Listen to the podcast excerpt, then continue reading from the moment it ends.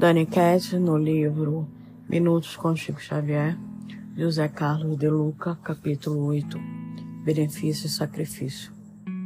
Em teus dias de luta, portanto, fazes os votos e promessas que forem de teu agrado e proveito, mas não te esqueça da ação e da renovação, aproveitáveis na obra divina do mundo e sumamente agradáveis aos olhos do Senhor.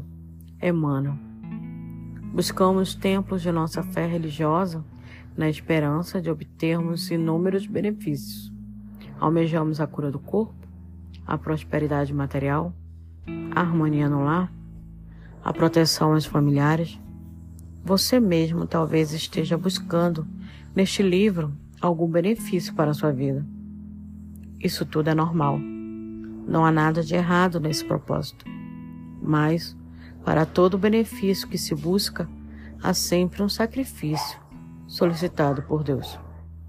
Todos querem a graça divina, mas pouco estão dispostos ao sacrifício da verdadeira causa da desgraça em suas vidas.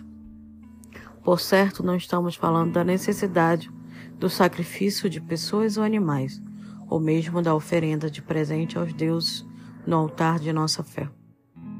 A lição espiritual nos convida ao sacrifício da maledicência, dos hábitos infelizes, da paixão desvairada, do comodismo, da reclamação, do egoísmo destruidor, do pessimismo, do desamor por nós mesmos.